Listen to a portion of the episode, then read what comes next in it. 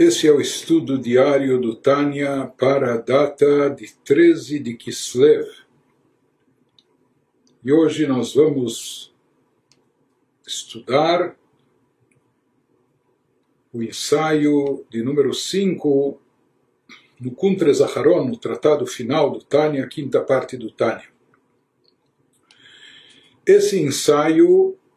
ele vem em sequência de certa forma, é uma continuação daquilo que foi explicado no ensaio anterior. No ensaio anterior nós vimos o que há de elevado, a vantagem presente no cumprimento das mitzvot, que através do cumprimento das mitzvot,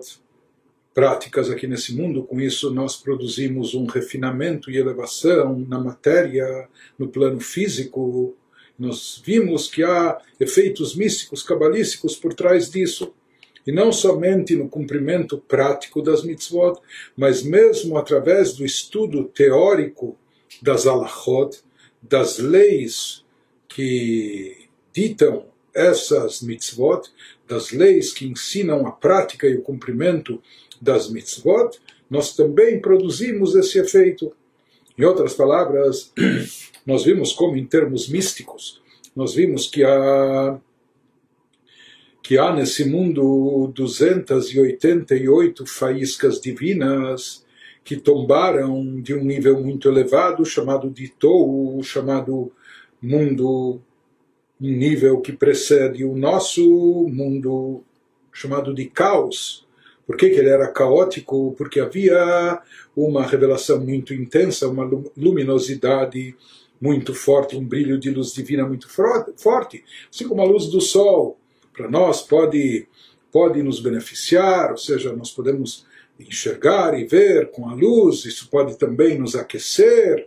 mas na medida certa, se a luz é muito forte, se nós estamos muito próximos dela, então isso nos ofusca e pode até nos cegar ou em vez de nos aquecer, pode nos queimar. Da mesma maneira se fala que nesse plano original, nesse, nesse estágio original, primário, chamado Olamatou, o mundo do caos. Por que, que era caos? Porque ainda havia uma luminosidade divina muito intensa e os recipientes eram ainda fracos, frágeis, ou seja, incapazes de conter e captar toda essa luz divina, por isso houve aquilo que é chamado a quebra dos vasos, que os recipientes não eram não eram adequados ou não eram apropriados e capacitados para eh, conter toda essa revelação, toda essa luz. Se diz que, porém, as luzes lá, a, a luminosidade divina, a revelação divina é muito intensa nesse nível e isso causou essa quebra de vasos e recipientes se fala que o resultado disso, dessa quebra, os chamados cacos, entre aspas, é que se espalharam nesse nosso plano, nesse nosso mundo chamado mundo de Tikkun, na Kabbalah, o mundo do conserto, da retificação, se espalharam faíscas e centelhas divinas que são provenientes daquela luz muito forte, muito intensa que brilhava lá, mas que o mundo não estava, as criaturas não estavam capacitadas e habilitadas a receber essa tamanha luz. Então, essa luz acabou se pulverizando, se espalhando naquilo que é chamado na Kabbalah as 288 faíscas ou centelhas divinas. E elas se encontram camufladas, encobertas na matéria, nas coisas físicas, na, nas coisas materiais, nesse plano terrestre, etc.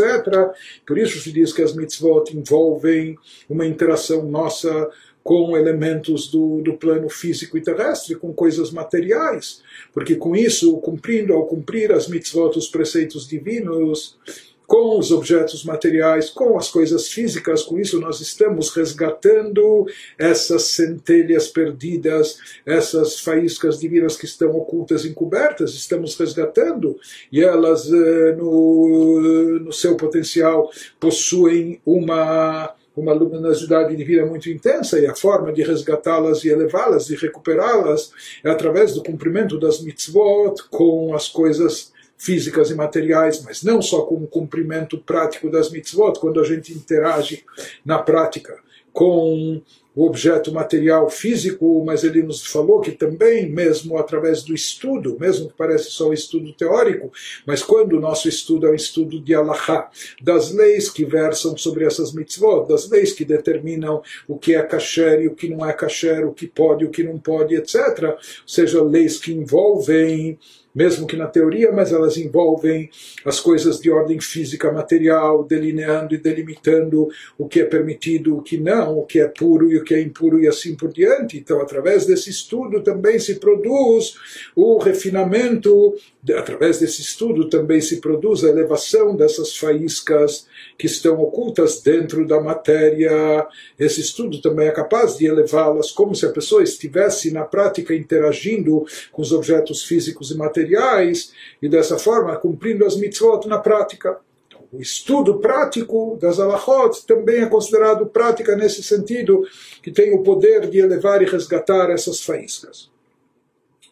Mais do que isso, foi explicado também que essa vantagem no estudo das alahot se aplica mesmo no caso das mitzvot proibitivas, porque aparentemente aqui, como nós resgatamos as faíscas que se encontram dentro do mundo físico, no, no, plano terrestre, nas coisas materiais, interagindo com elas, pegando aquele couro animal, fazendo disso um tefilim, pegando aquela lã animal e fazendo, convertendo isso num tzitzit, num talit e assim por diante. Então nós podemos entender que através da feitura ou do cumprimento dos preceitos positivos, com isso estamos interagindo com os objetos materiais, com as criaturas terrestres, com o plano físico e elevando, resgatando aquelas faíscas, elevando isso para a espiritualidade. Porém, ao se abster, ao cumprir as mitzvot proibitivas, o que, que significa cumprir uma mitzvah proibitiva? Ser passivo, não fazer alguma coisa de errado. Mas aparentemente, ao não fazer,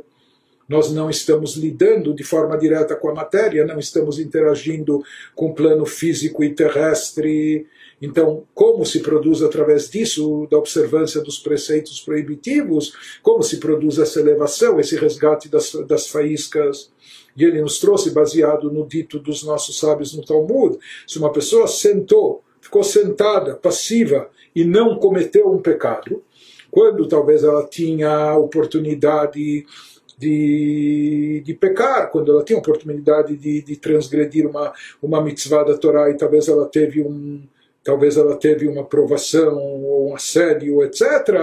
Mas a pessoa ficou sentada, simplesmente ficou sentada passiva e não fez o pecado. Lhe é dado uma recompensa como se ele tivesse feito uma mitzvah. Ou seja, mesmo através da sua passividade, ele não fez nada. Ele é recompensado por não ter feito nada, já que ele tinha oportunidade de pecar, mas ficou passivo e não pecou, lhe deu uma recompensa como se tivesse feito uma mitzvah. E a partir dessa colocação dos nossos sábios, explicam os místicos, né, os uh, conhecedores da parte mística da Torá, que aqui também existe o processo de birurim, de refinamento, de resgate das faíscas perdidas, ou seja, mesmo estudando as alahotas, leis práticas referentes à observância dos preceitos proibitivos, uma vez que isso está ligado com o campo da ação, mesmo que de forma negativa, de forma passiva, sabendo do que se abster, o que não fazer, é, ao que não se aproximar, porque isso é proibitivo, isso é impuro e assim por diante. Então, isso também tem um alcance espiritual, isso também. É, traz uma participação no processo de resgate e refinamento dessas centelhas elevadas de luz divina que estão perdidas aqui, encobertas no plano físico, terrestre e material. Mas agora, o que o Alter vai nesse ensaio nos analisar, o que acontece com inúmeras alahot que, que constam no nosso código que elas versam, e trazidas do Talmud, etc., e elas versam sobre proibições, algo, coisas tão remotas, coisas que a possibilidade, a chance matemática e estatística de acontecerem é super remota, ou coisas que nunca aconteceram, e sabe mais, nunca vão tampouco acontecer. São, são leis completamente teóricas, hipotéticas, que não têm aparentemente nenhuma aplicação prática, ou de fato não têm aplicação prática, Portanto, aqui a gente nem poderia aplicar essa regra que os nossos sábios disseram sobre quem se absteve de um pecado, ou ele estuda as leis de abstenção das proibições e transgressões, que é considerado como se ele estivesse com isso lidando, interagindo com o campo prático, está elevando as faíscas divinas contidas nele. Porém, em relação a essas leis hipotéticas, essas leis totalmente teóricas, o que não tem aplicação prática, não tem implicação funcional, como através do estudo dessas leis, como se produz também, porque aqui aparentemente nem na prática e nem na teoria a gente está interagindo com o mundo físico eh, corpóreo material, porque são leis completamente hipotéticas, são leis eh, totalmente teóricas, sem aplicação prática. Ele nos diz se não há uma interação nem prática e nem teórica, porque aqui existe a teoria que leva à prática, mas aqui a teoria ela não é uma teoria com implicações práticas, é uma teoria abstrata, sem aplicação prática, sem implicações funcionais. Então, aqui nem tampouco a gente pode dizer que essas alahot vêm nos prevenir do que não fazer porque, como a gente falou, é uma discussão teórica apenas. Então, como que através disso, será que através disso também se produz, através desse estudo, se produz também esses birurim, esse refinamento, esse resgate das faíscas divinas dessa luz oculta no aspecto físico e material? Sim, como, etc. E aqui nesse ensaio o Rebbe vai acrescentar, o Alter Rebbe vai nos acrescentar e dizer que esse aspecto, esse efeito espiritual elevado de refinamento, elevação, resgate das faíscas divinas eh, encobertas dentro do físico do material, ele ocorre mesmo através do estudo e apenas estudo teórico e mesmo dessas leis hipotéticas, dessas leis, dessas leis eh, não aplicáveis, não é? ou dessas leis de aplicação super remota e assim por diante. Isso que vai nos explicando o Alter nas suas palavras. O Leavin pratei alachot de los para a gente poder entender como se aplica esse conceito de refinamento e elevação mesmo ao detalhamento daquelas leis que não ocorrem na prática, não é? Efshar, ou seja, não ocorreram até agora Efshar Shelo Hayum Meolam Bametziut, e não só que casos como esses não ocorreram até agora, pode ser inclusive não só que eles são remotos, mas que não irão ocorrer eh, nunca, ou seja, realisticamente eles não vão ter ocorrido nunca.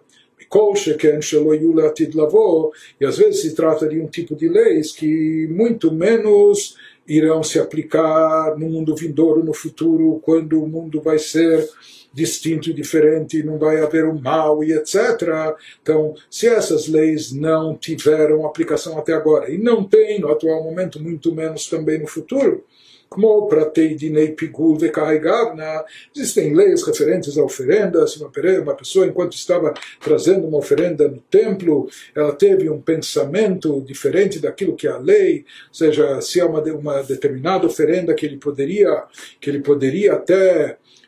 comer de algo que é algo que resta da oferenda depois, mas isso tem que ser feito dentro de um prazo de tempo e dentro de um local específico. Se a pessoa pensou em ingerir isso fora do tempo e espaço permitidos, então isso já, eh, esse mero pensamento já compromete a oferenda, mas há uma série de leis e, e eh, desdobramentos técnicos e, e, teóricos e hipotéticos sobre isso. Então, diz, às vezes são coisas que nem têm eh, aplicação prática e não vão ter tampouco.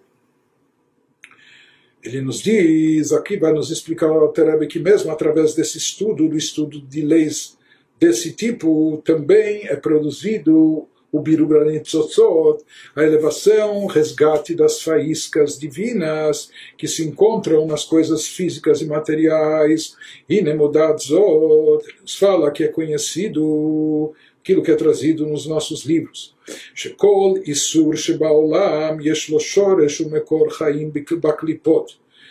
Fala, assim, explicado na Kabbalah, que todo, toda coisa proibitiva, toda coisa que é proibida pela Torá no nosso mundo, ela tem uma fonte, uma raiz viva no campo das klipot seja, tudo tem uma fonte e raiz de vida nas clipot, de onde ela recebe a vitalidade. Aquela criatura proibida, ou aquele animal que não é kasher, ou enfim, aquela ação que é negativa, ela deriva sua energia vital do campo chamado das clipot, do campo negativo, das chamadas cascas, que encobrem sobre a divindade e ocultam a divindade e a espiritualidade. שאם לא כן לא היה יכול להיות במציאות בעולם בלתי השפעה עליונה, ou seja, o campo das clipot, por sua vez, recebe uma cota de energia divina. E ele reproduz e redireciona, redistribui dessa vitalidade que tem o campo das clipot para todas essas criaturas que estão associadas a elas, criaturas que têm esse aspecto negativo ou proibitivo ou mal, etc porque na realidade toda vida é proveniente, é derivada apenas de Deus. É Deus que é a fonte única de, de vida e é Deus que dá vida para o próprio campo das clipot. Aquela questão de haver livre-arbítrio, que Deus cria o um mundo de forma equilibrada, tendo alternativas e etc. E, enfim, para ambos os lados, para proporcionar a escolha do ser humano, para ele ter o mérito de, de fazer a escolha por si só, a escolha certa por opção e não por falta de opção. De qualquer maneira, ele nos diz que todas as coisas no plano físico desse mundo terrestre elas recebem, derivam sua vitalidade de cima. De cima quer dizer de um plano espiritual, que é a sua fonte de vida, de uma fonte espiritual. Por isso se entende que toda a existência que há aqui, mesmo das coisas proibidas, mesmo das coisas impuras, mesmo das coisas negativas, etc., já que isso existe, isso é sinal isso está vinculado a uma fonte de existência. Essa fonte de existência acima vem de que campo? No caso dessas coisas negativas, isso vem da klipai sitrahara, do chamado campo, daquela cota de, de, energia divina que Deus reservou para as klipot, para as chamadas cascas, e o outro lado, o lado oposto, a Kedushá e a santidade. אפילו המסלסל בשערו וקהיגיו, נא מקבל חיותו ברגע זה מהיכלות הקליפה, como שכתוב בזוהר. Zohar nos traz mesmo alguém que por só vaidade, etc., está mexendo, ondulando seus cabelos, etc., fazendo só esse exercício, assim nos fala o Zohar que até Yosef, filho de Yaakov, ele, ele foi castigado porque ele cultivava muito a sua própria aparência, a sua própria beleza. Nos diz o Zor que até mesmo um ato como esses, que para nós pode parecer um ato, uma coisa simples, mas ele nos fala que a vitalidade presente na pessoa no momento dessa ação, se é uma ação meia narcisista, meia egocêntrica, o que for, isso é derivado, é proveniente para a pessoa na hora que ele está fazendo algo de negativo, algo que não é bom aos olhos de Deus. Então, aquela energia investida naquele ato, naquela fala, ou naquele pensamento e cogitação pecaminoso, tudo isso naquela hora é derivado do campo das câmaras da Sitra Achra, do campo contrário à divindade e à espiritualidade, conforme explicado lá no Zohar. Ou seja, que Deus destinou uma certa cota para esse lado negativo, para haver esse equilíbrio no mundo, né? Então, quando a pessoa se vincula através de pensamento, fala e ação a algo proibido ou algo pecaminoso, naquela hora a pessoa está recebendo sua energia vital de onde? Do campo da Sitra do campo oposto à santidade.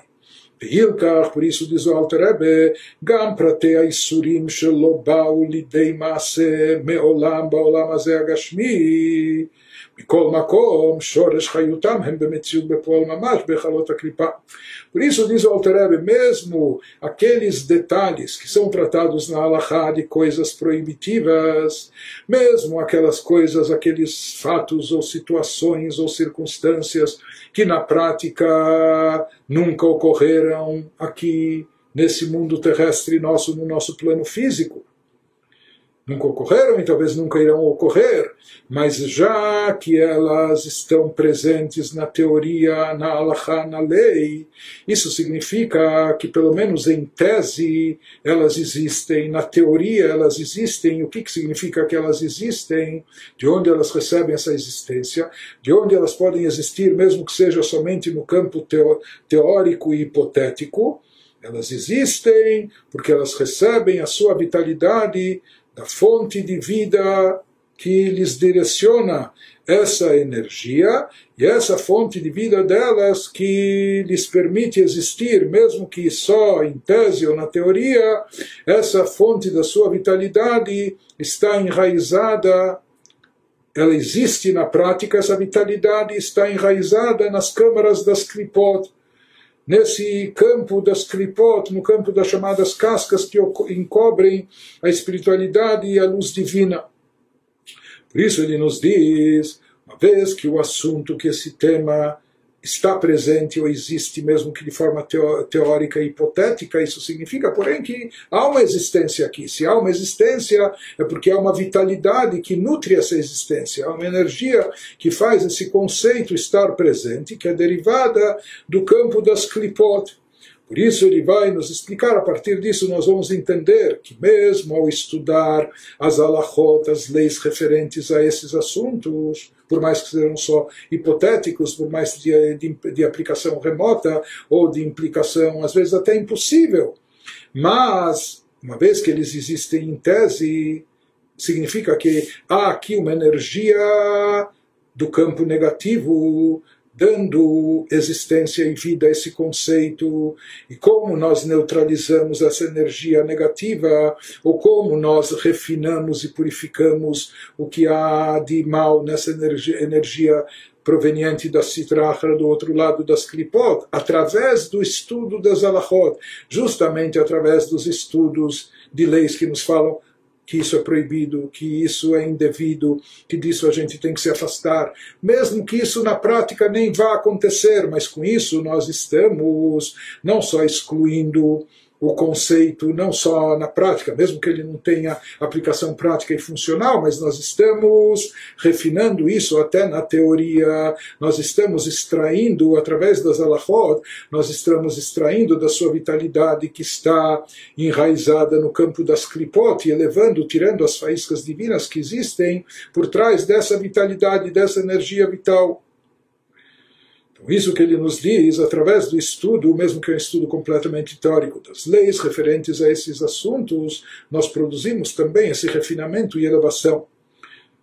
Continua, Alterabi nos diz, pratim hayu mesmo aqueles detalhes no estudo das leis, que possivelmente eles não ocorreram situações que nunca aconteceram, ou mesmo que até nunca irão acontecer no nosso mundo real. Como por exemplo, erros, equívocos, enganos, por exemplo, existe uma lei que sempre o décimo animal, como um dízimo, ele tinha que ser ofertado e a pessoa simplesmente fazia os animais passarem o rebanho passar por uma portinhola e ele ia contando, esse é um, dois, três, quando era o décimo, ele falava, esse daqui é consagrado. Então, há leis lá de enganos, equívocos, se a pessoa chamou o nono de décimo ou se enganou, bekarraigavna. Então, que isso foi uma coisa involuntária, isso é um engano, um equívoco. Então, é, é algo aqui então, se isso tinha que ter alguma retificação, mas aqui não é algo proposital, é uma situação que pode ocorrer, há um erro que precisa ser corrigido, e aqui se fala em termos espirituais, no efeito que realizado, mas isso não é algo que acontece propositalmente ou premeditadamente. Liot klipá choral para gente que a gente possa dizer que a clipá, que o campo do mal paira sobre essa ação. Aqui foi uma ação voluntária, uma ação eh, não intencional, não proposital. Então, então, não se pode afirmar, nos diz aparentemente, que a clipá paira sobre isso. Pode ser, inclusive, ele nos diz, pode ser que uma situação como essa não se encontra presente no campo das clipot. Em outras palavras, existem algumas leis que elas são baseadas só em possíveis enganos, equívocos, etc., conforme a gente exemplificou e, e explanou. Então, uma vez que isso é um engano, um equívoco, não foi de propósito, então, onde paira a clipar, o que vincula alguma coisa, alguma situação, criatura, ao campo negativo, quando é proposital, premeditado. Mas aqui, se foi um, um erro, um engano, Então, aparentemente, a priori, diz o Alter isso não estaria vinculado às klipot. Apesar que aqui nós temos um adendo do, do terceiro Rebbe, isso é raro, talvez a única vez no Tânia, Agame Admor Baltzemach Tzedek Zal Nishmato Eden, nós temos aqui em colchetes um adendo do, do Rebbe Tzemach Tzedek, o terceiro Rebbe neto do Rebbe Shneur Zalman, que ele, ele observa, Nirali Mashekatab Veyuchaliot, isso que o Alter Rebbe escreve, que possivelmente isso não está vinculado às klipot, ele não faz uma afirmativa redundante. Não é que ele afirma de forma assertiva que isso definitivamente não está ligado às klipot, ele fala possivelmente. Por que possivelmente? Alma de lobrir a lei, diz o Rebbe Tzemach pelo visto, o próprio Alter não tinha tanta certeza disso para afirmar de forma absoluta. Por quê? Hainu mishum gagot baot minoga porque consta nos livros de Kabbalah que mesmo quando um Yehudi comete uma transgressão sem querer, involuntariamente, não premeditado, não, não foi absolutamente de propósito, mas os livros místicos dizem que isso também tem uma, uma ligação, se não com as três klipot, com as três chamadas cascas impuras, mas com aquele nível chamado de klipat noga, daquela klipá que ainda tem uma luminosidade, mas não deixa de ser noga também, é um tipo de klipá. Então se fala que até os pecados involuntários, tudo foi sem querer, mas isso isso já denota uma conexão, uma ligação, ou isso também ocorre, acontece em decorrência a presença de clipá dentro da pessoa, de clipat noga pelo menos, dessa clipá mais uh, refinada, mas não deixa de ser também um elemento, pelo menos com potencial para o mal. Portanto, mesmo os pecados involuntários, por isso o Altareb afirma, ele não afirma de forma redundante, ele diz pode ser que eles não estejam ligados com o pode ser que sim, mas pode ser que não, porque pode ser, como nós falamos, que eles não estejam vinculados, os atos involuntários eh, não estejam relacionados, vinculados, derivados do campo negativo total das klipot, mas ainda eles estejam ligados ao campo daquela klipá intermediária, aquela chamada klipat noga. Mas, de qualquer maneira, aqui ainda nos resta explicar se essas proibições que não têm aplicação prática, não têm implicação funcional, não ocorrem aqui na nossa realidade mundana e terrestre, se mesmo assim nós falamos que elas têm uma origem, se existe o conceito, se de forma temática elas existem, significa que há uma existência e essa existência é derivada do campo negativo das chamadas klipot. Então a pergunta é de que maneira nós elevamos isso, como que através do estudo teórico nosso, que é um estudo tão teórico que versa sobre algo não só hipotético, mas algo que possivelmente jamais vai ocorrer na, na, na prática e na realidade, como através desse estudo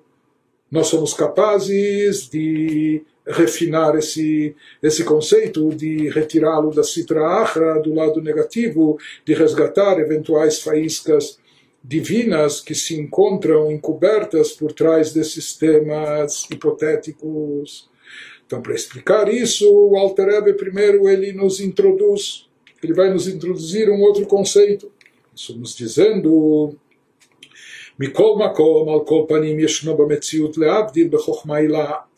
nos fala, por mais que de fato esse assunto não está presente no nosso mundo físico e terrestre, por mais que é um assunto que não tem implicação prática, por mais que ele não vai ter aplicação funcional, mas pelo menos ele existe de forma temática, onde no plano intelectual, no plano abstrato espiritual, ele existe naquilo que é chamado de Chokhmah na, na sabedoria suprema, Lá existe esse termo, esse conceito.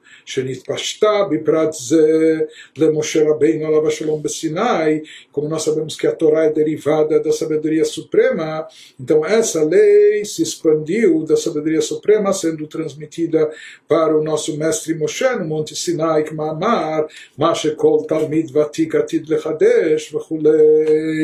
Nós encontramos um dito dos nossos sábios que fala que tudo aquilo que qualquer aluno, discípulo que estuda a Torá no futuro irá, por assim dizer, descobrir e inovar, isso na realidade já tinha sido dado para Moshe no Monte Sinai. Ou seja, todas as coisas que seriam, seriam reveladas no campo da Torá, tudo aquilo que seria inovado com o passar dos tempos, etc. Assim diz o Talmud, que todo ensinamento qualquer aluno iria transmitir, etc., eh, revelando novos aspectos ou facetas, etc., isso já foi ensinado a Moshe no Monte Sinai.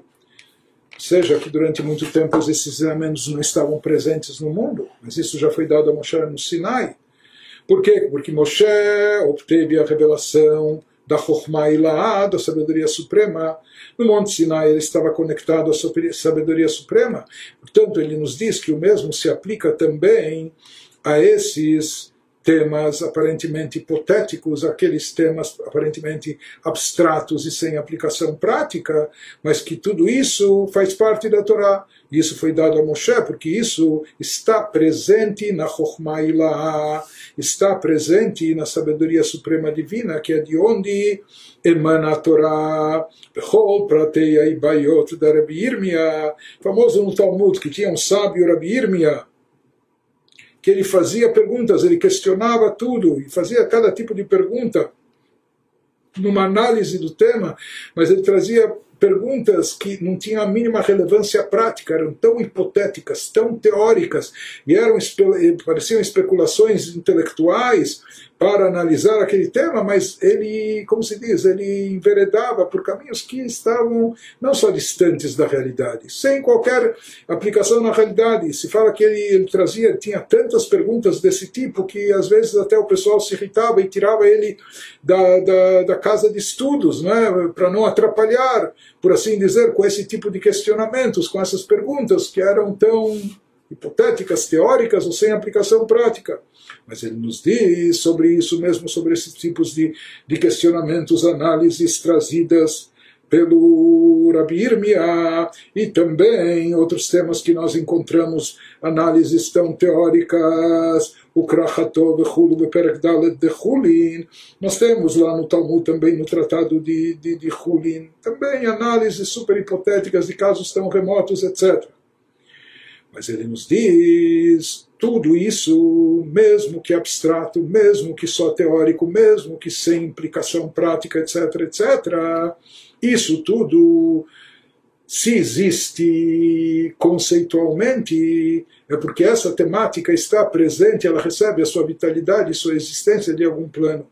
E essa temática está presente também na Chokhmah Ilaah, na sabedoria suprema de Deus, que Itpashtut Chokhmah Ilaah e Bibchinat Ensof Amulubash Ba Bepoal Mamash, porque nos diz Chokhmah Ilaah, Chokhmah superior, a Chokhmah suprema, a Chokhmah de Atzilut. É a primeira das dez sefirot, no primeiro e mais elevado dos mundos, o mundo de Atzilut, o campo da emanação. Então, lá se trata de uma revelação divina tão elevada, tão suprema, tão, tão sublime. Se diz que nessa Chokhmah que é a primeira da Sefirot, ela recebe diretamente a energia do que transcende, que vem de Deus, da luz infinita. Por isso também se diz, o seu poder e seu alcance, ela repica, ela reproduz esse poder de forma infinita. Por isso o alcance da Chokhmah até onde pode ir essa sabedoria suprema, até a de infinito já que ela recebe de forma direta, é a primeira a receber a energia diretamente de Deus, da luz infinita de Deus. Então, o seu poder e o seu alcance, e o alcance da sua da, da luz e energia presente na Chokhmah Suprema, na sabedoria suprema, também a sua propagação, ela pode se propagar ad infinito. E na prática, não tem, não tem essa limitação, por isso, de fato, nós encontramos o conceito que alachot em mispar, que o, as alachot, as leis da Torá, são incontáveis. Por quê? Porque elas são derivadas, estão associadas à Chokhmah Suprema, que ela é infinita. E uma vez que a sabedoria divina, a sabedoria de Atzilut, ela é infinita, a Torá, que é derivada dessa sabedoria Suprema, também as suas alahot, as suas leis, são incontáveis, sem número. Chol prat alahá, o sear nimshach michochma ilá, de asad berata, o melubash ba, o mimena nimshach mitlabesh, bebriá yetzirá Então aqui ele nos retoma mais uma vez um conceito que foi mencionado na Kabbalah, que é como são derivados os cabelos, sai o couro cabeludo sai da cabeça, da cabeça que contém dentro de si o crânio contém dentro de si o cérebro, que é o órgão mais delicado, mais vital do ser humano. Né?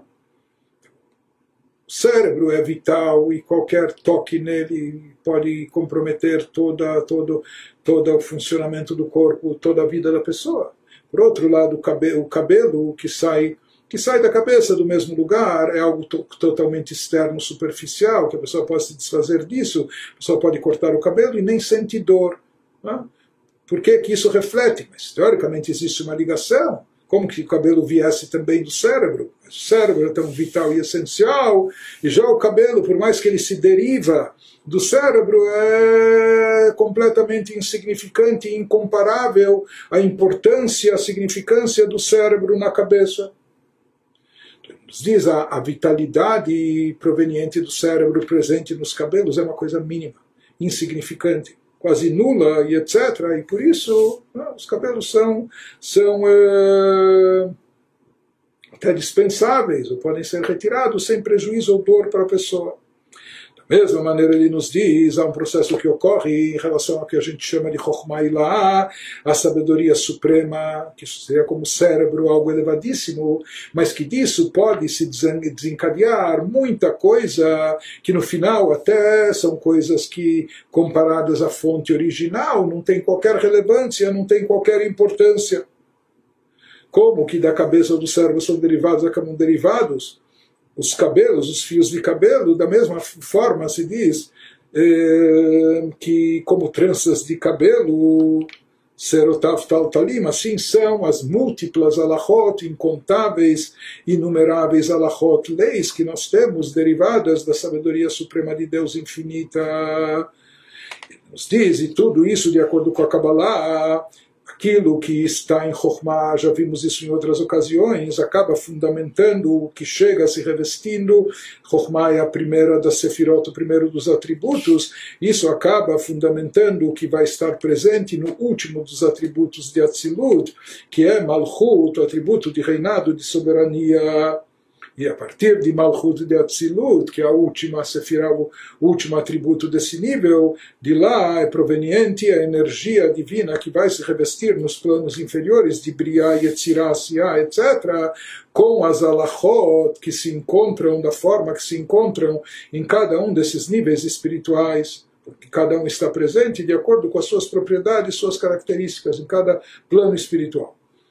Prossegue o Alter Rebbe nos diz Venodá que Enikata Klipot Meachoraim Desser Sfirot de Gdusha. Conhecido também aquilo que se diz de onde as Klipot, de onde as chamadas cascas do campo negativo obtêm e derivam a sua vitalidade da chamada parte de trás, da parte externa e inferior das dez Sefirot, de Gdushá, de santidade, chamado de trás costas, como nós já falamos, uma pessoa que não, que, que precisa dar alguma coisa para o inimigo, uma pessoa odiosa, abominável, mas por, por qualquer motivo técnico tem que dar, ele dá, joga pelas costas, joga por trás dos ombros, ele nem quer virar a cara para ele, nem quer mostrar o seu semblante. Sim, também é a forma de obtenção da energia vital, das forças do mal, das chamadas klipot, que por motivos técnicos elas têm que existir para que haja o mal, para que se possibilite o livre-arbítrio, mas elas são odiosas aos olhos de Deus, porque Deus é bom e Ele quer o bem.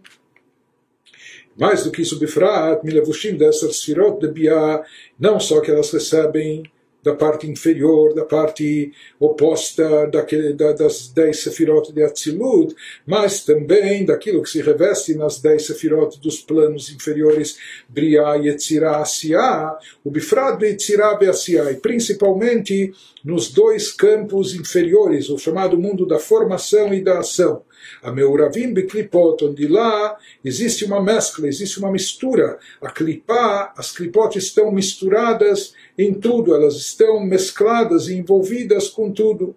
Knodashi Nikatam Ibrinata Levushim, conforme é sabido na Kabbalah, na linguagem cabalística se fala que elas sugam sua vitalidade das vestimentas, vestimentas externas. Então é trazido sobre esses quatro níveis, esses chamados quatro mundos espirituais, que Atzilut, Atzilut, ele é totalmente divindade, ou seja, o que há lá, o que reina no campo da emanação é tudo bem. Briá, que é o início da criação, o mundo da criação, a maioria do que prevalece lá ainda é o bem, existe apenas uma partícula inicial que pode dar origem de mal, então o mal lá é muito minoritário. Já no plano abaixo, no plano Yetzirah, já a proporção de energia para o bem e para o mal em Yetzirah, no chamado campo da formação, lá já é meio a meio. Existe uh, metade da energia vigente lá é, direcionada para o campo da Kedushá da santidade, mas outra metade já pode ser direcionada para um campo negativo. E no mundo de Asiá, no mundo da ação, o que prevalece, Ruboke Kulora, a maior parte dele é contida nele uma energia dirigida para o mal, para o negativo. Ele nos diz aqui de onde sugam a vitalidade as klipot, da parte externa, da parte inferior das dez sefirot, principalmente daquelas que estão revestidas no, nos mundos abaixo da emanação, e de forma mais acentuada nos últimos dois. Nós falamos Yetzirah, formação e ação, por quê? Porque lá há uma predominância maior do mal, ou 50-50, meio a meio, ou no mundo de Asiá, no campo da ação, onde ela prevalece o mal. Então, em cada uma dessas firotes existem, conforme explicado, as chamadas luzes e recipientes e também vestimentas luzes e recipientes estão unificados entre si, como a alma que está unificada com o corpo. Na Sefirot também existe esse envolvimento, mas existe algo adicional que é mais superficial externo, que por isso é chamado de vestimentas. Vestimentas, a pessoa pode estar vestindo uma roupa, mas não significa que essa roupa está integrada com ela, unificada com a pessoa, como sua própria pele ou seu próprio corpo. Por isso, roupagem, vestuário, precisa ser até sob medida, mas é algo mais externo e superficial. Então, nesses campos espirituais, na Sefirot, se fala que além de luzes e recipientes, vasos, existem também as chamadas vestimentas, roupagem de onde é derivada a energia vital das clipot, do campo do mal, da parte externa da roupagem dessa sefirot, ou seja, da parte Roupagem já é a parte superficial, e aqui se fala da roupagem presente na Sefirot de mais baixas dos planos de Yetzirah e Asiá, formação e ação. Nesses mundos onde já o bem ele está o mal se confunde com o bem, está misturado com o bem. Isso começa esse fenômeno a partir de Yetzirah, desde o pecado de, de Adão, etc.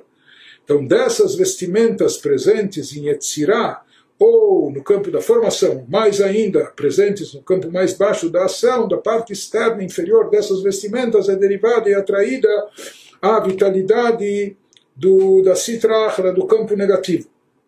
Como se reduz essa energia vital, como se redireciona ela para o bem, como se extrai o que há de bom, porque nós falamos que o bem está mesclado com o mal, como a gente separa o o joio do trigo, como a gente extrai o bem que está lá presente. Isso significa o trabalho de refinamento, de purificação, de resgate das faíscas divinas. Essas faíscas divinas elevadas que tombaram estão camufladas, escondidas no meio desses aspectos negativos ou do, dos seres eh, terrestres, físicos, materiais, mesmo aqueles impuros ou proibitivos. Então ele nos diz, não é interagindo de forma direta com eles,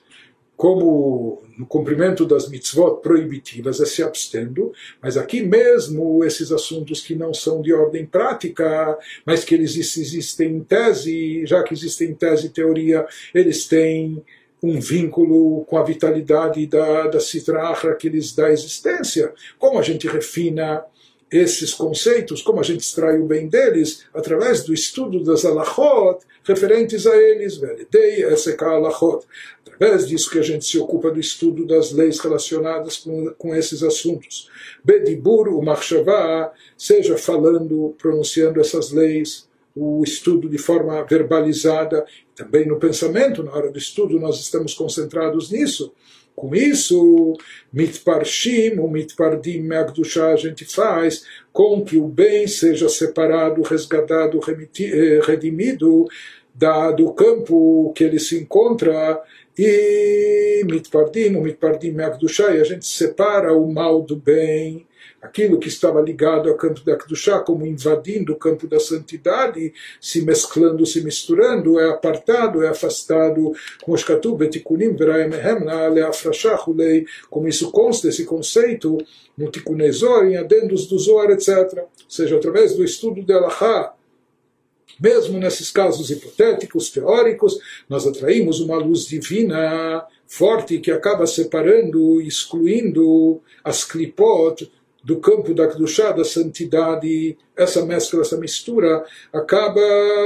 se separando de forma tal que eles não possam mais se misturar com o campo da Kedushá. Isso vai limitar a sua energia vital, eles não vão poder mais sugar, porque eles sugam mais vitalidade, justamente por estar, por isso eles querem estar misturados com o campo da Kedushá, porque todos os elementos derivados do campo da santidade, eles são portadores e transmissores de uma energia vital superior. Isso que ele nos diz, que consta no Zohar, etc., que através do estudo da Torá dessas alahot, dessas leis referentes a esses temas, mesmo que só teóricos, nós conseguimos separar o bem do mal e conseguimos distinguir entre o impuro e o puro. A seguir, o Alter nos explica como isso é produzido através do estudo da Torá e por que aquilo que é derivado da Chokhmah da sabedoria suprema, da sabedoria elevada de Deus, aquilo que estava lá presente seja esse assunto estava presente na sabedoria suprema antes do, do homem ter estudado, antes do ser humano ter estudado isso aqui. Mas por que então, lá na sabedoria suprema, essa luz divina que é, emana de lá, por que, que ela já não anulou e cancelou a clipot, por que, que ela já não cortou essa, essa conexão que permite o campo do mal sugar desses assuntos? Ele nos explica, Vehainu, Knoda mima sheamru al shelo barchu batorah atchila. Nos fala que esse é o sentido mais profundo daquilo que afirmaram os nossos sábios. Porque o segundo Beit HaMikdash teria sido destruído. Então ele nos fala, porque não fizeram a brachá da Torá antes do seu estudo, porque não abençoaram a Torá antes do seu estudo. Então, há uma situação dos nossos, uma citação dos nossos sábios que fala sobre isso. E aqui ele vai nos explicar o sentido mais profundo dessa citação, sem entrar agora em todos os pormenores do que, do que ela significa, etc. Mas de qualquer maneira ele nos diz a palavra barhu, além de significar benção, em hebraico Barhu levarech em hebraico também significa leamshir, atrair, desencadear, trazer para baixo, etc. Aqui se diz, por que, que aqui houve uma ausência de espiritualidade associada à ausência do templo do Beit HaMikdash, ao Shelo porque não só deixaram de abençoar, deixaram de trazer, de fazer baixar essa energia na Torá antes, Sheu Alidei Amshachat Orensof, Bechokhmah Ilaah Melubash ou seja, que existe um conceito de atrair e desencadear uma luz divina infinita, adicional, na Chokhmah superior, essa luz infinita que está revestida na própria, na própria Torá. Então existe esse conceito de atrair e desencadear uma luz, uma intensidade maior dessa, nessa luz. Assim falaram os nossos sábios. Esse dito se encontra no Talmud, Tratado de Nedarim, que eles não recitavam as, a bênção uh, referente antes do estudo da Torá. Mas se fala, na verdade, não só que não abençoavam, não atraíam. Qual o significado mais profundo? Se fala que as pessoas naquela época, no que residiu a falha deles, eles não foram capazes, não se concentraram não conseguiram atrair a luz infinita de Deus, a luz transcendental de Deus, dentro do seu estudo da Torá, Shelobarhu, a Torá, não conseguiram atrair, fazer descer essa luz divina eh, no estudo da Torá, porque quando essa luz brilha, ela ofusca todas as forças negativas. Então, o mal ele só é separado do bem enquanto o mal ele atua na escuridão. Enquanto, por assim dizer, está escuro nas trevas, ele pode se misturar, pode se mesclar e passar desapercebido e confundido, etc. Mas quando acendem a luz, quando brilha a luz, então automaticamente isso dissipa as trevas, isso espanta o mal. Da mesma maneira que se diz que eles estudavam o Torá, mas não conseguiram atrair esse nível superior no, que faz brilhar uma luz mais elevada e que isso causa e provoca a separação do mal né, afastando dessa mistura o mal do bem. Então, ele nos diz que essa foi a falha na época que foi destruído o segundo Beit HaMikdash. De qualquer maneira, ele nos fala que baseado nisso nós vamos e daqui a gente vê que a gente vê que a Torá tem esse efeito, tem essa propriedade através do estudo dela de separar, de excluir as coisas negativas, em outras palavras, produzir esse refinamento que é o objetivo nosso aqui nesse mundo, né? e que provoca esse resgate das faíscas divinas ocultas, separando o bem do mal. A partir disso, ele nos explica como isso é produzido através do estudo da Torá. E, mas se essas leis já se encontram elas próprias na Torá, então talvez a própria Torá já produziria esse efeito. Por que, que é necessário a pessoa estudar isso na Torá? Então ele nos diz, o Bechochmai Beriru, Beor em Sof Sheba, está escrito que através da, da, da, da é através da sabedoria que elas são refinadas, essas centelhas, etc., através da luz infinita que está dentro dela, a partir, da, a partir do interior da Chokhmah. Por isso ele nos diz que justamente através do nosso estudo nós conseguimos produzir esse efeito, seja através da Chokhmah, se resgata essas faíscas, possibilitando elas, faíscas divinas, possibilitando elas se elevarem e se retificarem. E aquele mal que estava, eh, esse mal derivado da clipá, do campo negativo, ele se separa da Kedushá, de forma da, da santidade, de forma que não possa mais se confundir se envolver, se misturar com ela. Ele nos fala que essa força, esse poder da Chokhmah, por que, que a Chokhmah tem esse poder? Pela luz divina que está revestida nela.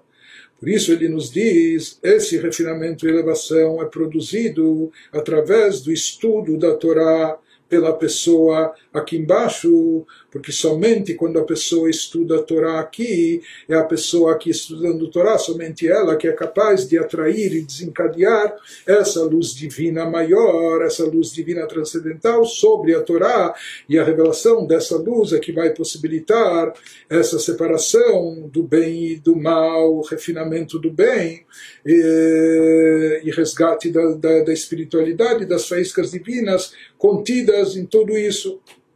והמשכה זו נעשית על ידי דיוקן העליון של האדם, העוסק גם כן בהלכות אלו למעלה בשורשו, בנוקבה דזו דבייה. Ele nos diz como a pessoa atrai essa luz divina transcendental na Sefirah de Chokhmah de Atzilut, que vai possibilitar esse refinamento e elevação, ele nos diz que nem, não necessariamente a pessoa aqui, mas quando nós nos pomos a estudar Torá aqui nesse mundo, como já vimos isso também, no mesmo instante, a matriz da nossa alma, a fonte da nossa alma, ela também estuda o mesmo tema de Torá, só que nos planos mais elevados e numa dimensão muito mais elevada e sagrada. E essa matriz da nossa alma, essa partícula da divindade da nossa alma, quando se encontra lá em cima, estudando o Torá ao seu modo, mas isso é estimulado e motivado quando nós nos uh, colocamos a estudar Torá aqui embaixo Talvez o alcance do nosso estudo não seja ainda tão elevado e espiritualizado, mas as nossas almas lá em cima, por assim dizer, elas conseguem mexer os pauzinhos. Então, quando elas lá também se dedicam a esse estudo da Torá, com isso, a fonte raiz da alma, que é poderosíssima, ela tem esse alcance, ela consegue atrair essa luz divina, infinita, ilimitada, transcendental, para iluminar de forma adicional na Chokhmah superior e com isso cegar as forças negativas, separando o mal do bem. Através do, de tudo que foi exposto, nós vamos entender também como é realizado esse refinamento mesmo através do estudo das alahot referentes a leis passivas, leis proibitivas, ou leis das quais a gente, leis que não são aplicáveis na prática, que não vão ocorrer, são apenas teóricas.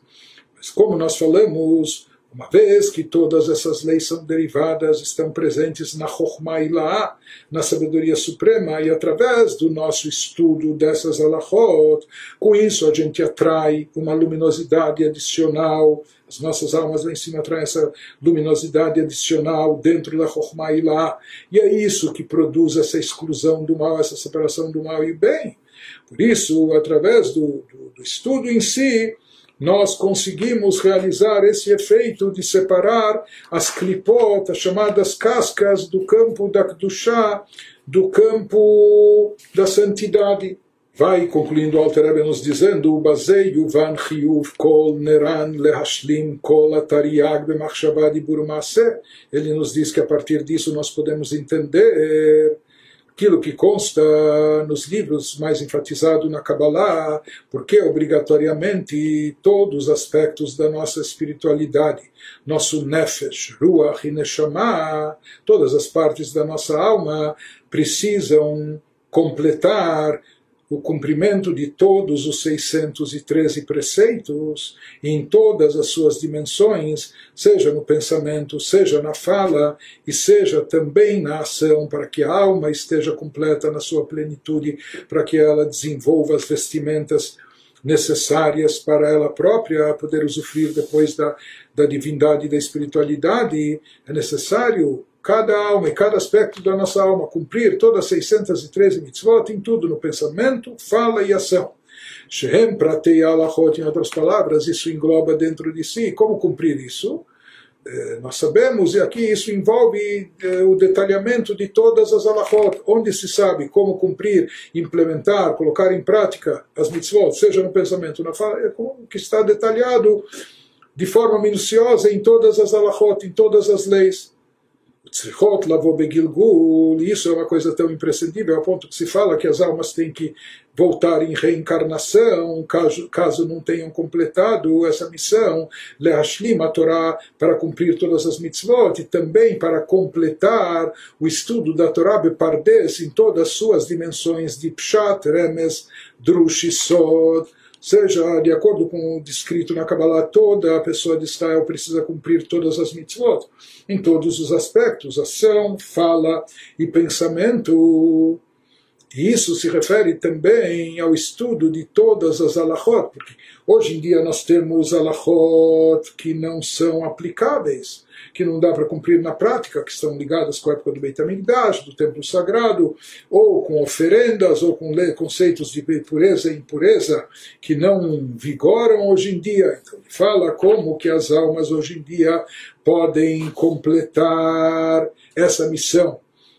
integralizando dentro de si todas as mitzvot, todos os preceitos, então ele nos fala que através do estudo das alahot, mesmo que você hoje não possa cumprir na prática, mas fale sobre isso, pense sobre isso através do estudo das leis referentes a esse assunto, mesmo que pareça só teórico hoje em dia. Da mesma maneira ele nos diz nós temos que estudar a Torá em todos os níveis da Torá, chamado nível de Pshat, que seria o sentido literal, o nível de Remes, que são alusões insinuativas, etc. Já o nível de Drash, que seriam mais interpretações homiléticas, alegóricas, e finalmente o nível de Sod, que é chamado mistério, a parte esotérica, mística da Torá.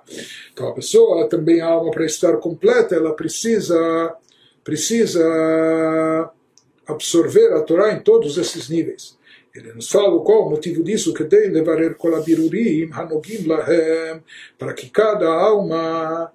cumpra sua missão, desempenhe o seu papel de purificar e refinar, de resgatar todas essas centelhas que estão relacionadas a ela, Hanogim Lahem,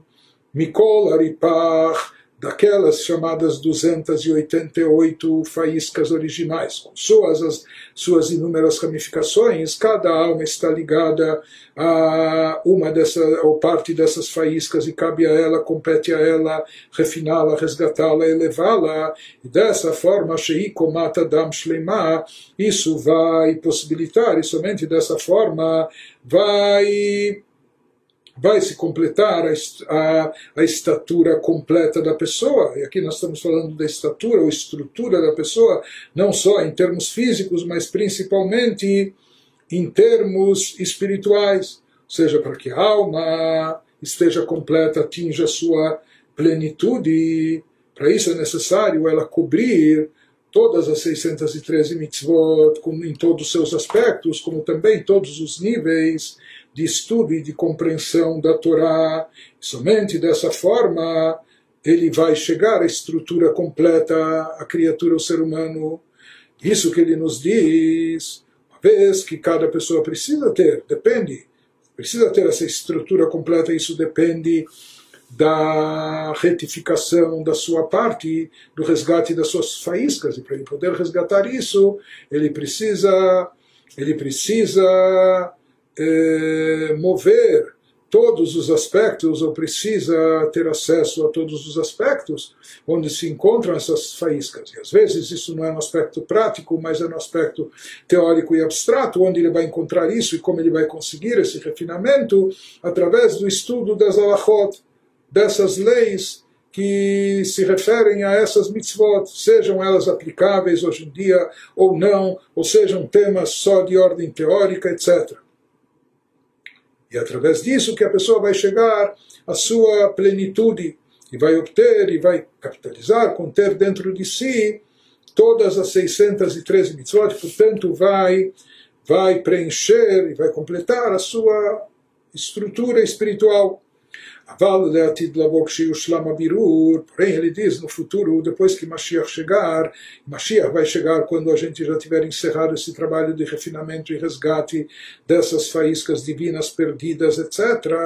Então, quando já estiver encerrado esse processo de refinamento, resgate das faíscas encobertas no físico, no material ou no mal, no impuro, etc.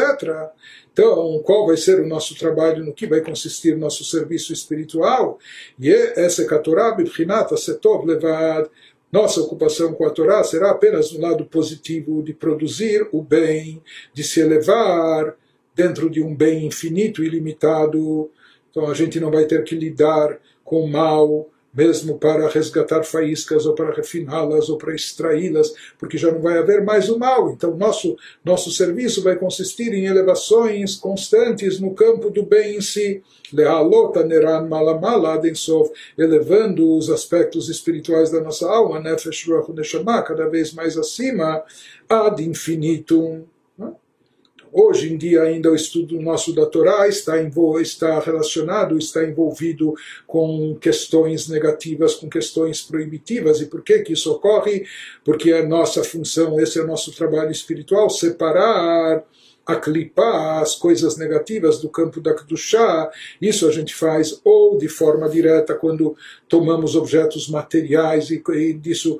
confeccionamos mitzvot, fazemos mitzvot, ou em mitzvot proibitivas, quando estudamos esses assuntos na teoria, mas distinguimos o permitido do proibido, o puro do impuro e assim por diante. Mas ele fala isso é hoje em dia, no futuro, quando terminar esse trabalho de refinamento das faíscas. Então, todo estudo da Torá vai estar voltado apenas para o campo positivo, para elevações constantes no campo da Kedushá, da santidade. Não haverá mais necessidade de refinar, resgatar, purificar o mal e etc. Então haverá apenas elevações dentro do próprio campo do bem. Vegam bechassa lo tase lemala shem gvurot kedoshot. Berimach Mitzvot Ele nos diz que mesmo os 365 preceitos proibitivos da Torá, se eles envolvem proibições, então é porque eles aparentemente estão relacionados, associados com o mal. Então ele nos diz, nessa nossa época atual, eh, no que, que consiste essa observância observando esses preceitos proibitivos, nós estamos rechaçando, deixando de fazer o mal, estamos rechaçando, excluindo o mal, separando o mal, não dando para ele entrada ao campo da chá da santidade. Isso seria aquilo que é chamado no Teilim de surmerá, afastando o mal. Porém, no futuro, quando o mal não vai estar mais presente em evidência, então todos, uh, todos os efeitos das mitzvot vão ser apenas do lado positivo do lado de elevação de Kedushá. Mas ele nos diz, nas próprias mitzvot, lotase, nos preceitos proibitivos, também existe um lado positivo, também existe uma atração e desencadeamento de divindade, de luz divina. Inclusive se fala que essa divindade que é atraída através do cumprimento passivo das leis proibitivas, seja, quando a gente não, não comete uma transgressão. Isso nos livros de Kabbalah está associado a Gevurot Kdoshot. Se fala que isso está ligado com o lado de Gvurah, rigor, severidade. As leis proibitivas são derivadas desse lado, mas aqui são chamados de Gevurot Kdoshot, de um rigor sagrado. Ou seja, que a palavra Gvurah significa força, vigor. E às vezes, quando uma benção vem de forma muito forte, muito intensa, muito vigorosa. Existe o conceito de Gvurot Kedoshot, e mesmo do lado da Gvurah existe santidade, que isso na realidade seria a origem das mitzvot lotase, a origem superior dos preceitos proibitivos, isso está enraizado nas chamadas Gevurot Kedoshot, nas Gevurot sagradas, enquanto que os 248 preceitos positivos estão originados nos Hassadim, nas bondades elevadas, os 365 preceitos proibitivos estão derivados e ligados das Gevurot sagradas, do chamado vigor elevado sagrado. Ele nos diz que essa também é a intenção no cumprimento, objetivo no cumprimento dos preceitos proibitivos, que é uma intenção adicional, não só atingir esse nível das gevurot sagradas, mas também leamtik et também adoçar essas gevurot, essa luz, que é chamada uma luz mais restritiva, mais rigorosa, enfim, adoçar isso nos chassadim, através das bondades, as bondades divinas, a energia em forma de bondade atraída, desencadeada através do cumprimento das mitzvot positivas. Então, aqui é o objetivo de adoçar aquele lado proibitivo, aquele lado de gvurá, rigor, severidade, que está associado às proibições, fazer com que esse lado se mescle com o lado das bondades e assim as gevurot, os rigores serão adoçados na linguagem cabalística qualquer forma, ele nos diz que na Torá Kulanitzchit, portanto, toda, ele nos diz, a Torá é por completo uma Torá eterna, bichlala ou bifratá, independente se mitzvot vigoram hoje ou não vigoram, ou se certos assuntos parecem só te, teóricos ou só hipotéticos, mas ele nos fala que a Torá, de forma geral e também de forma específica em cada detalhe, a Torá é perene, a Torá é eterna, isso significa que a Torá tem um valor perene e chegar para ter alachot, que mesmo todos os detalhes de leis que parecem só teóricas ou não aplicáveis, ou mesmo aquelas leis relacionadas ao cumprimento das mitzvot proibitivas, e como nós falamos, que aparentemente no futuro elas não terão mais aplicação, chegar para ter alachot, mesmo os detalhes das leis relacionadas de Shassal com as 365 mitzvot, proibitivas, hen anafim meaklalot, meaklalut, seja, elas são, esses detalhes de alachot são derivados, são ramificações da forma geral, Yesh lekulam shoresh lemali, como nós falamos, de forma geral elas têm a sua raiz superior, sua raiz acima, onde estão enraizadas essas mitzvot, ou a energia espiritual derivada e conectada a elas, as chamadas Bechinat Gvurot de Kedushá, isso está conectado e derivado das Gevurot, dos rigores, mas no campo da Kedushá, da santidade, que são rigores intensos, como a Shassalotase Atzman, como os 365, as 365 proibições, elas próprias são derivadas de lá. Então também existe esse aspecto, mas esse aspecto no campo da Kedushá, eh, desse 365 derivados do rigor, mas quando é um rigor sagrado, isso é um rigor, significa um vigor. Né? Então ele nos fala já que a Torá é completamente eterna, perene, e por isso mesmo aquelas leis que não vigorarão no futuro, não vigorarão na prática, mas os aspectos espirituais delas estarão e continuarão presentes. Porque assim como as 365 proibições, nós falamos elas hoje, já são derivadas oriundas das Gevurot Kdoshot, do campo do, do rigor mais eh,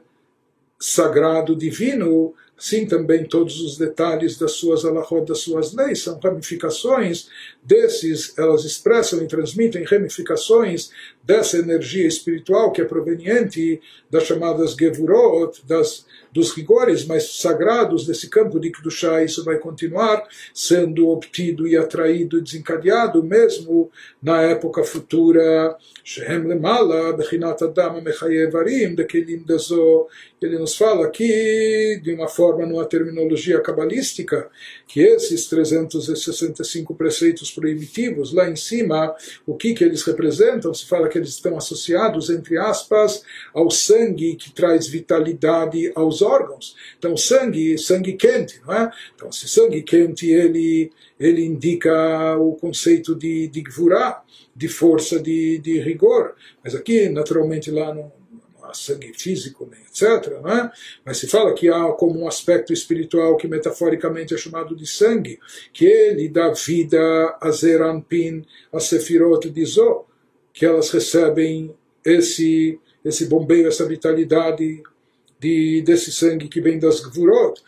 Aqui a gente entende que da mesma maneira que os 248 preceitos positivos, eles são eternos e perenes, mesmo na época futura, porque eles são considerados órgãos de Zerampin, etc., por onde se atrai o fluxo de energia vital divina para nós também os preceitos proibitivos eles têm um aspecto eterno e perene, porque por mais que nós não teremos mal, inclinação para o mal na era messiânica, na época futura, etc., mas vai continuar existindo o aspecto espiritual relacionado a essas mitzvot